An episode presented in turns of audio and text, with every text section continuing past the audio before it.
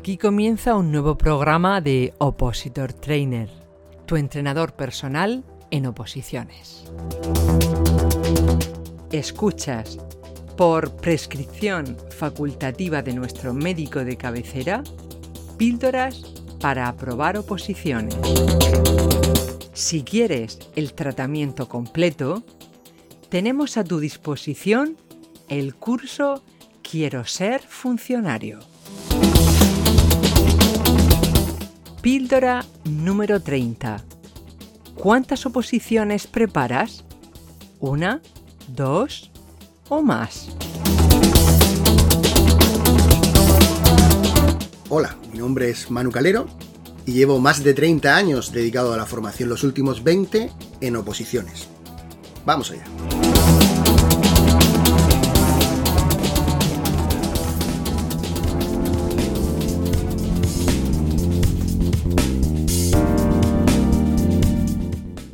Academia siempre tuve grupos que preparaban una sola oposición, esto es, opositores que asistían a un determinado grupo de preparación para una única oposición. Sin embargo, me consta que en otras muchas academias los opositores asisten a clase y van preparando las oposiciones que, tras decisión de la dirección del centro y sus preparadores, son las que los alumnos deben preparar. En esta vida, todo tiene sus ventajas e inconvenientes, te pregunto, ¿te preparas tú para una sola oposición o preparas varias a la vez? Si estás preparando oposiciones, estoy convencido, esta píldora te interesa.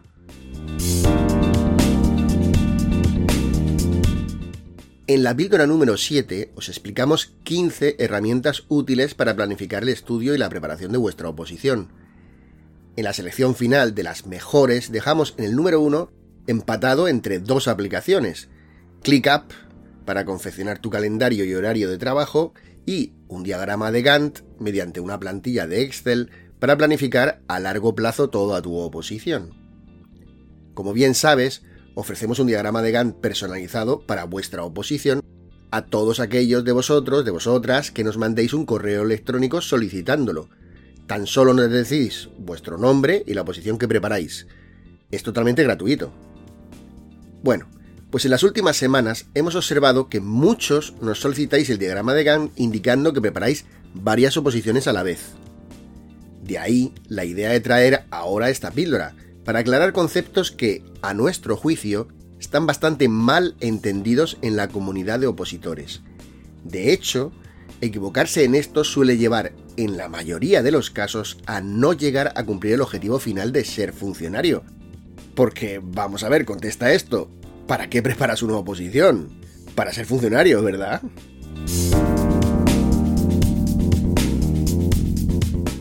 La planificación del camino que has de recorrer hasta lograr que tu nombre aparezca publicado en el boletín oficial correspondiente debe presentar todas aquellas cosas que tienes que hacer.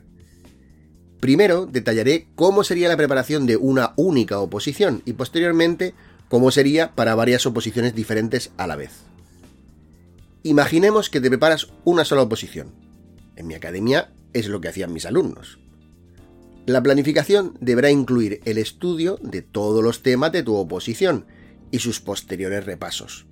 Según el tipo de exámenes que tengas, pues harás esquemas, resúmenes y preguntas tipo test, o prepararás ejercicios orales. Si utilizas un diagrama de Gantt personalizado para tu oposición, marcarás en él las fechas en las que deberás realizar cada una de las diferentes tareas que te acabo de contar.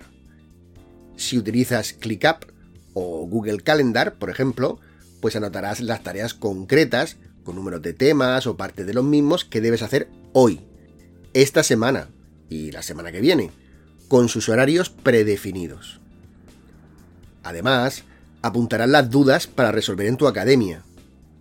Así, tu proyecto de preparación consistirá en seguir de forma escrupulosa y concienzuda las tareas necesarias para llegar desde el punto inicial X, que es diferente para cada opositor, hasta el día de tus exámenes, en las mejores condiciones en las que seas capaz de lograrlo. De la forma que te lo acabo de contar, he visto más de mil alumnos con su nombre publicado en boletín oficial. Ahora pensemos que preparas más de una oposición. Supongamos que preparas para una oposición C2 del Estado, pero añades los temas diferentes eh, de tu comunidad autónoma, porque también convocan este año, y si pues tu ayuntamiento por fin saca la oferta de empleo público, esa que lleva siglos diciendo, pues añadirás los temas de la oposición local. Este ejemplo que te acabo de contar es bastante realista. La planificación deberá incluir entonces el estudio de los temas correspondientes a cada una de las oposiciones distribuidos a lo largo del tiempo, de tal manera que puedas prepararlos de la forma adecuada antes de su correspondiente examen. Así, harás esquemas de cada uno de los temas que tienes que estudiar, llevando mucho cuidado porque en determinadas ocasiones, aunque el título del tema puede ser parecido en una oposición nacional y en una local, la profundidad con la que se pregunta puede no ser la misma. Por ejemplo, en las oposiciones para auxiliar administrativo del Estado, el tema 11 hace referencia a la jurisdicción contencioso administrativa. Si buscas esto mismo en las oposiciones al auxiliar administrativo del Ayuntamiento de Madrid, ni el tema 3 ni el 4 hablan en la Ley 39-2015 y hacen referencia a este tipo de jurisdicción. Así, los esquemas de una oposición tienen que ser diferentes de los esquemas de la otra. O, continuando con el ejemplo, el tema 14 del Ayuntamiento de Madrid nos habla de la Ley 9-2017 de contratos del sector público, haciendo referencia explícita a los órganos de contratación de entidades locales. Si te preparas para las oposiciones nacionales, por ejemplo administrativo del Estado, encontrarás también un tema de contratos, concretamente el tema 4 del bloque 3, pero no incluye nada mm, específicamente relacionado con órganos locales. Así, además de tener esquemas diferentes, también tendrás que tener preguntas tipo test diferentes y específicas para cada oposición. En la planificación diaria con ClickUp o con Google Calendar, tendrás que ajustarla a los diferentes momentos en los que se encuentran cada una de las diferentes oposiciones a las que te vas a presentar.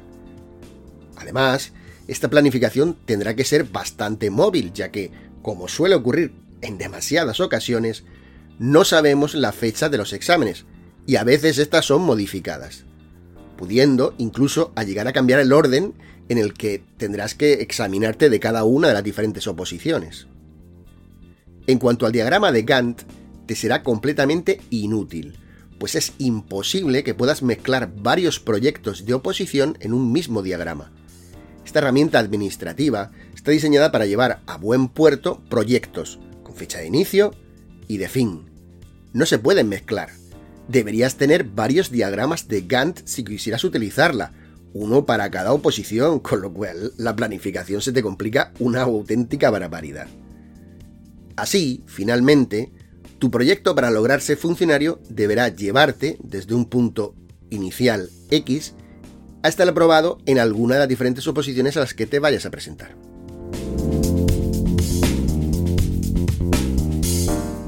Bueno, visto un planteamiento y el otro, ahora te pregunto yo, ¿cuál crees que es la forma menos liosa para conseguir el aprobado de tu oposición?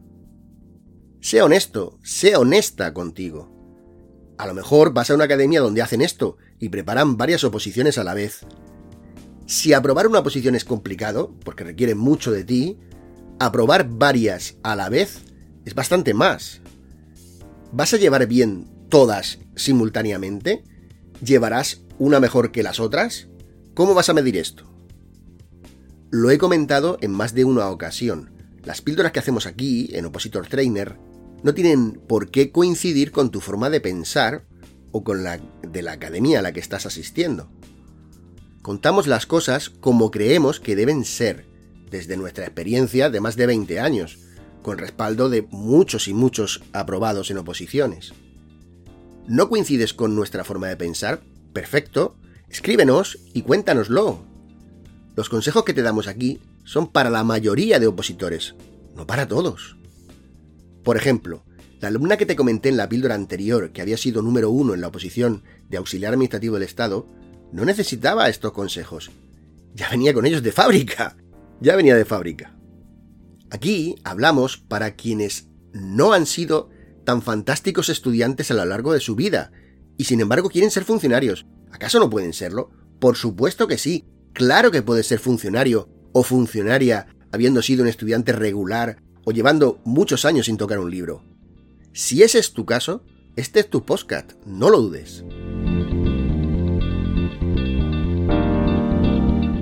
¿Existe alguna salvedad por la que podemos pensar que sí puede ser interesante prepararte más de alguna oposición a la vez? Sí, claro que existen, unas cuantas. Por ejemplo, si tienes el bachillerato, es mejor prepararte la oposición de administrativo del Estado que la de auxiliar administrativo del Estado.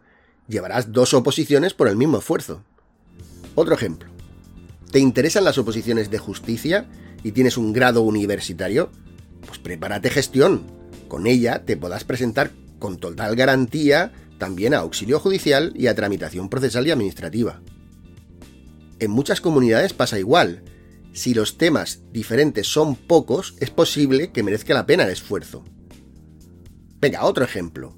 Si te preparaste una en el pasado, puedes prepararte otra que contenga la mayoría del temario común porque solo deberás aprender unos temas pocos nuevos. Esto ocurre, en algunos casos, con las oposiciones para los servicios de salud, que coinciden mucho con las autonómicas. Si las preparaste antes, puedes hacer un esfuerzo e ir a ambas oposiciones preparándote los temas específicos de sanidad. Pero, en general, para la mayoría de opositores, no recomendamos preparar más de una oposición a la vez. Hay un refrán muy sabio al respecto. Dice, quien mucho abarca, poco aprieta. ¿Te ha gustado la píldora? Compártela con tus compañeros de clase, todos salí ganando. Ya sabes, ellos no son tu competencia porque luchas contra la mejor versión de ti misma, de ti mismo. Solicita gratis el diagrama de GAN para tu oposición. Además, en la descripción de esta píldora encontrarás información sobre cómo podemos ayudarte en el camino hacia tu aprobado, con el curso Quiero ser funcionario. Mil gracias por estar ahí y hasta pronto.